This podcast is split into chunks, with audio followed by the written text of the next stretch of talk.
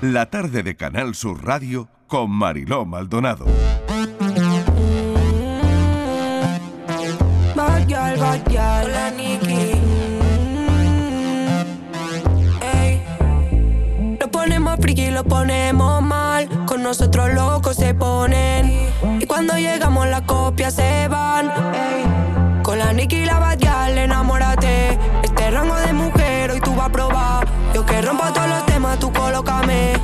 amiga ti tu amigo nos vamos a llevar. Son la Nikki y la girl, enamórate. Lo hacemos desde hace tiempo, lo damos todo. No pedimos ni permiso ni perdón. Cuando entramos a la disco y nos llevamos a todo. Enamórate, hipnotízate. Te erizo la piel, dime qué es lo que es. ¿Sabes cómo es? No voy a volver, solo es una vez. Aprovechame.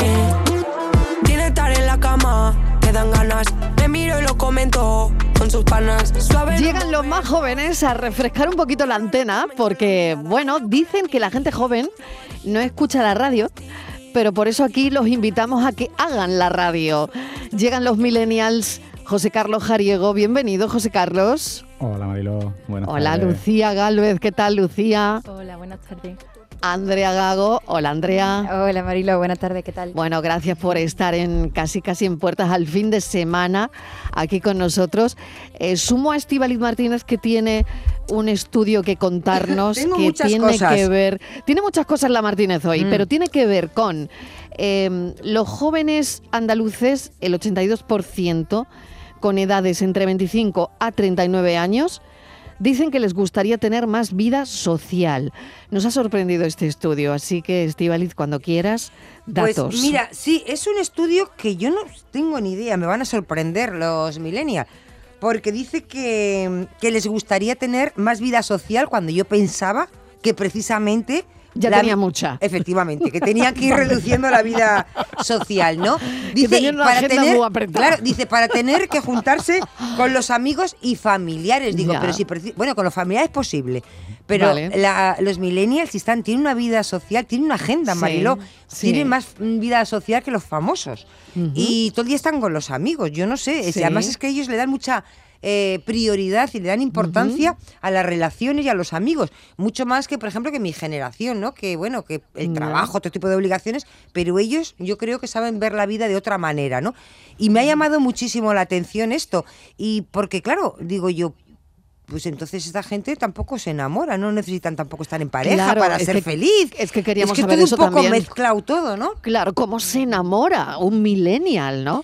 Así que Sí, no, vamos a pero no tienen tiempo. Marilo, ya has visto. No tienen tiempo, tienen mucha agenda. A mí mucha este agenda. estudio, me- no sé yo si estoy muy de acuerdo con él, pero igual estoy equivocada, ¿eh? Venga, a ver qué dicen ellos. José Carlos, eh, Yo- ¿algo que decir? La verdad es Mucho, que ¿no? si yo tuviera algo que decir de este estudio es que yo precisamente a veces necesito parar de mi vida social un poquito ¿Ves? y tener un hueco Claro. y decir, a ver, ¿cuándo encuentro un hueco para quedarme en casa un sábado sin hacer nada?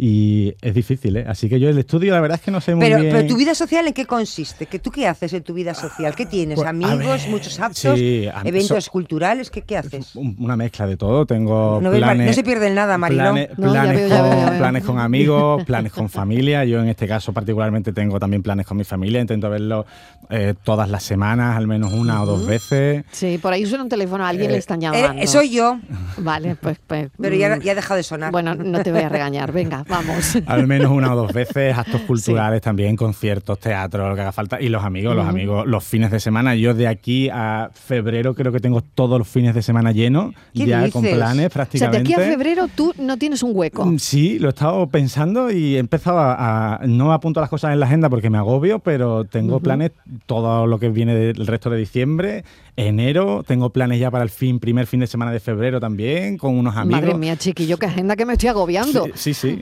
A ver, Lucía Galvez, tu agenda, ponla encima de la mesa. A, A ver, ver, ¿tú mm, cómo, cómo vamos de planes? La verdad es que yo voy un poco igual o peor que José Carlos. De hecho, no, increíble. no creo que... Tampoco ¿De te habrán sacado con el el estudio, estudio. Martínez? No le han preguntado a ellos, ¿eh? No me identifico para nada. Es más, como ejemplo, hoy una, una amiga en un grupo nos dice que quería vernos y demás y le he dicho, mira, te voy a pasar el calendario que tengo de aquí a Año Nuevo y tengo todos los viernes, sábados y domingos cogidos para comidas y eventos de Navidad Qué barbaridad. con distintos grupos.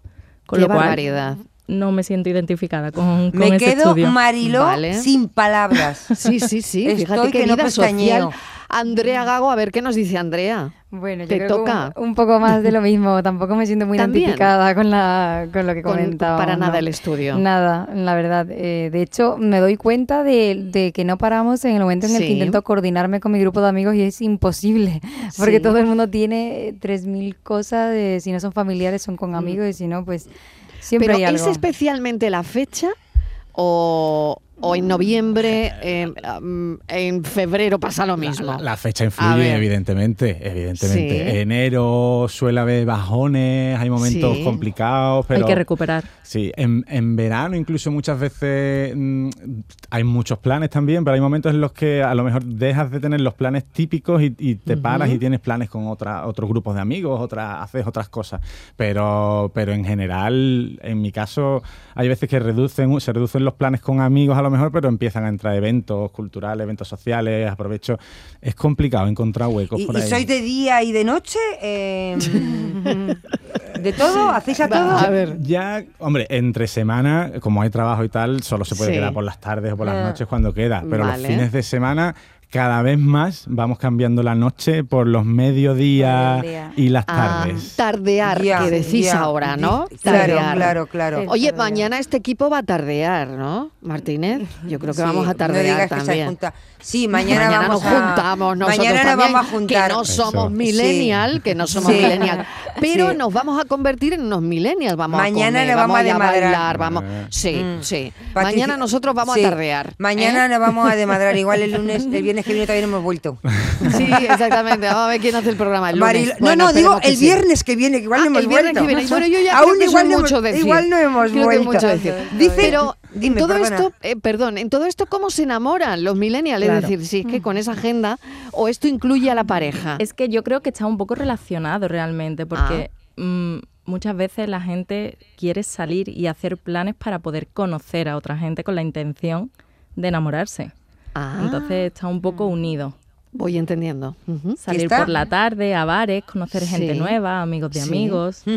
Pero vosotros anteponéis eh, vuestro vuestra carrera profesional, lo que os gusta, ¿no? Lo que decid- lo que os va a dar de comer. eh, a vuestra relación. A nuestra relación amorosa o de amigas. No, no, amorosa, amorosa, amorosa, amorosa. De amores, de amores, de amores.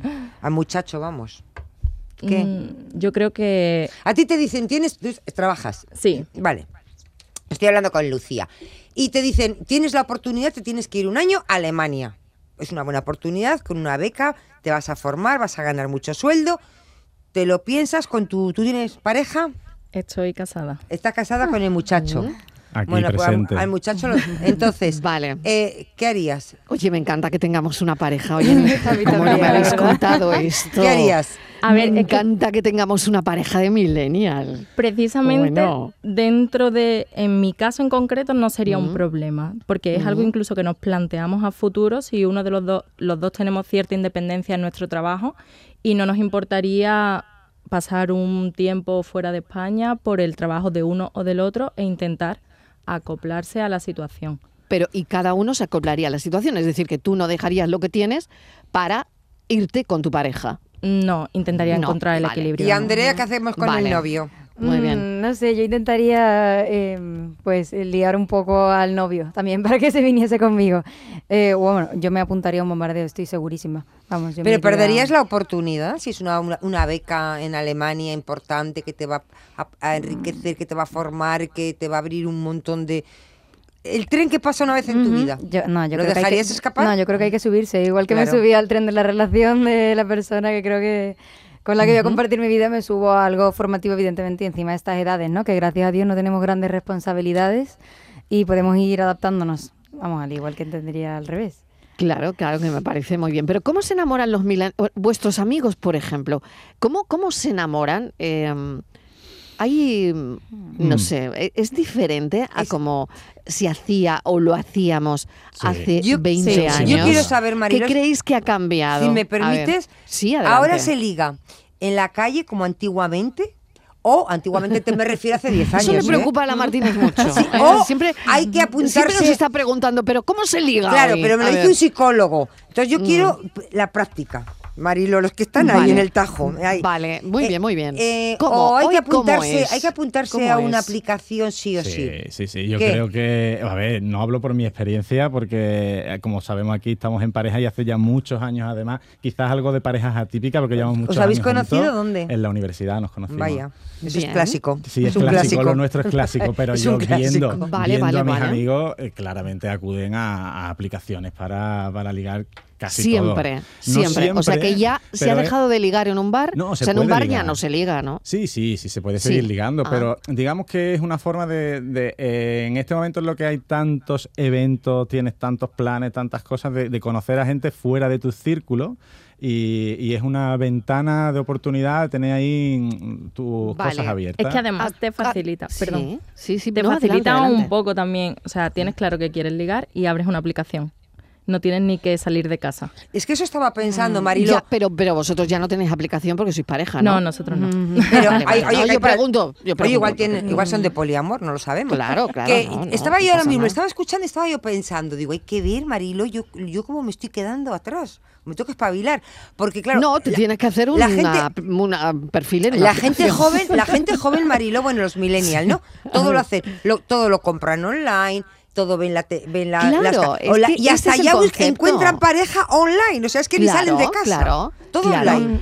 Claro, yo, Piden la comida online, todo es online, todo es a través de Claro, claro, es Es que la vida es, es ahí, ¿no? En- Pero, pero es quizás esa primera, primera toma de contacto, porque incluso si tú ligas por, por alguna de estas aplicaciones, es la primera toma de contacto, pero al final, hasta que tú no ves a la persona, mantienes ciertas incertidumbres, no sabes si va a ir bien, si va a ir mal. Entonces, es esa forma de, oye, buscar un hueco, de una forma de estar de abrir mucho ámbito además, porque se puede estar en la misma aplicación con varias personas a la vez hablando y en algún momento a lo que a lo que lleve. Yo, yo tengo que decir un poco que no, no comparto mucho, la, porque realmente en mi entorno no, mm, bueno, al menos que yo lo conozca, no utilizan eh, aplicaciones de, bueno, como de ligar como tal.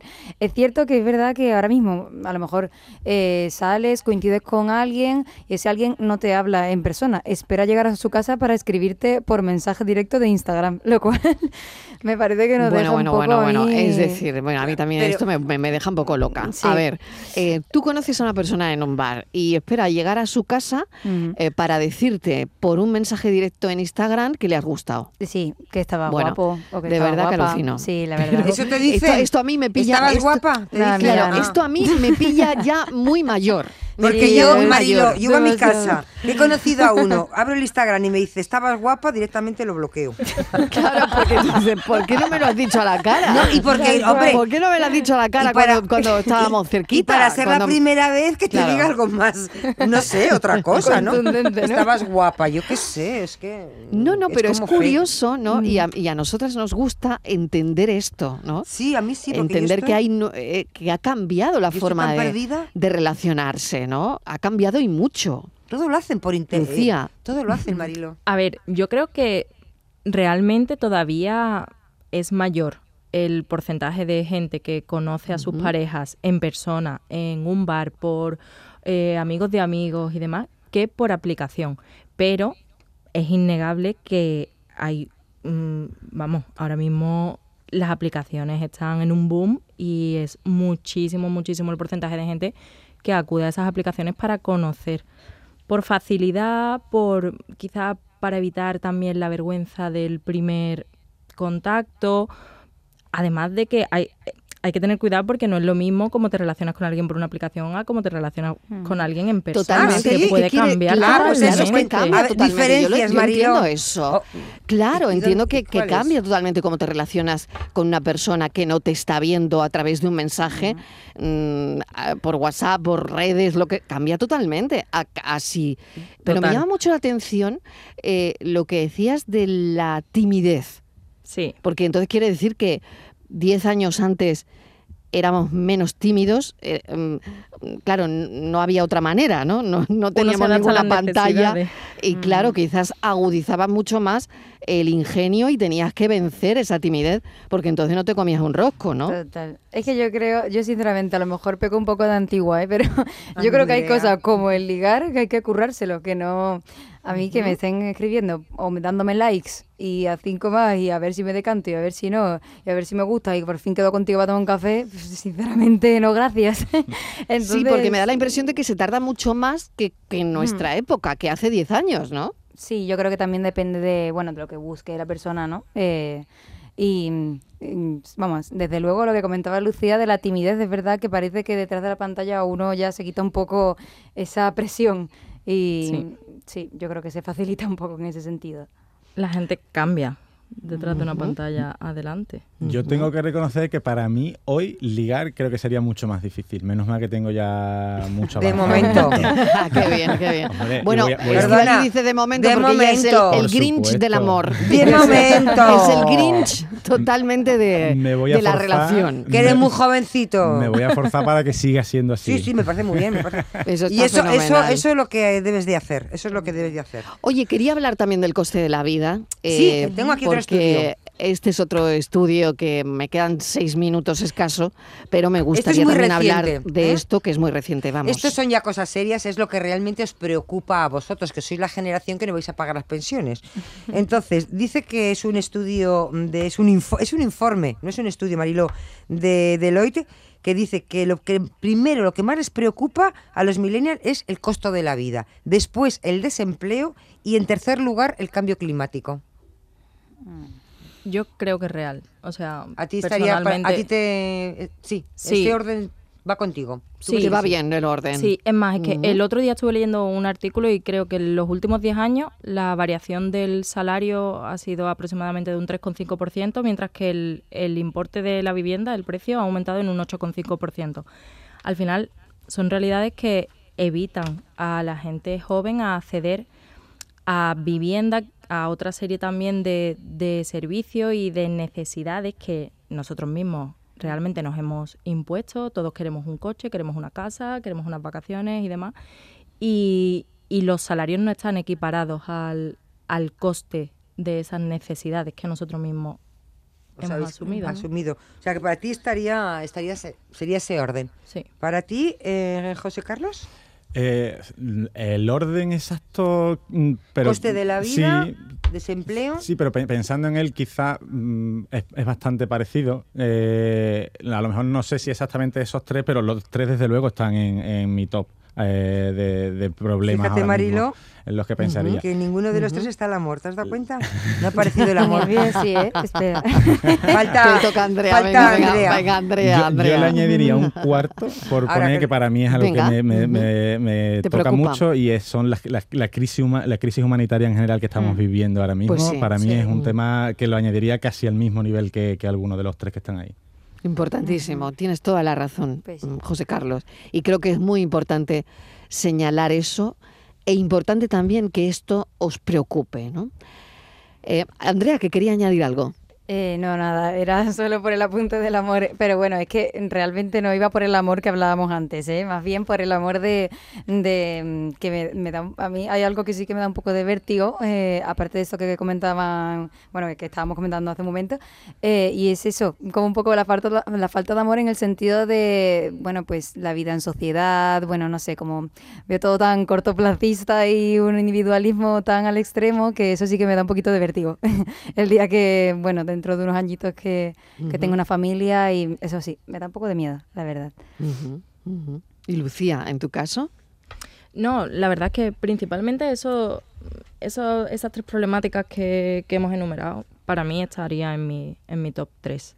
Si es verdad, comparto un poco, creo que además lo que ha dicho José Carlos y lo que ha dicho Andrea están un poco relacionados. El hecho de que cada vez somos más individualistas, vamos a lo nuestro, y en parte eso se refleja en que hay muchos problemas en otras partes del mundo y como que si no nos afectan en primera persona nos da igual.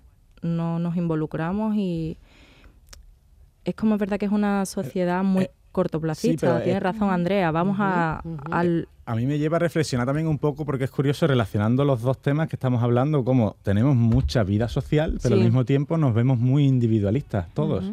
Y eh, eso al final es, es complicado de casar muchas veces porque estamos rodeados de gente constantemente, pero al mismo tiempo pensamos quizás más en, en nosotros al corto plazo, más que en relaciones duraderas, el, el- el conservar buenas amistades, el, y, y eso es una reflexión que yo a veces me la hago y, y te paras a pensarlo y puede ser contradictorio, pero es que es la realidad que estamos viviendo ahora mismo. Oye, han salido los eh, datos del Estudio General de, mm, de Medios que, bueno, pues esta casa ha salido reforzada, ¿no? Pero me quedan dos minutos y medio. Quiero saber si escucháis la radio o no. Yo escucho la radio y escucho muchos podcasts. Vale. claro. ¿Y la radio convencional? También, también me encanta. También, Sí, también. sí. Por eso viene a hacerla, hombre, claro que sí. José Carlos aquí haciendo la radio. Pero yo quería, Lucía, Mariló, Lucía, sí, una cosita, sí, pero quiero saber si es en directo o lo escucháis en la carta. No, no, yo escucho en directo Vale. también. en directo también. Sí. Lucía, en tu caso. Yo también, en directo. Además es algo que me viene mm, de casa. mm, De familia. sentido, Mi Sí. padre, mi abuela, todos siempre con la radio encendida. Andrea, Justo. en tu caso. Sí, yo amanezco con la radio, me pongo al día y ya eh, a empezar el día. Pues ya lo ven, cómo hacen radio también. El viernes por la tarde aquí en Canal Sur. Mil gracias, José Carlos Jariego, un beso. Gracias. Lucía Gálvez, gracias. Muchísimas Andrea. Gago, Gracias. Estíbaliz Martínez, un beso. Buen fin de semana. Gracias. Igual, gracias. Gracias. Los millennials a esta hora en la radio.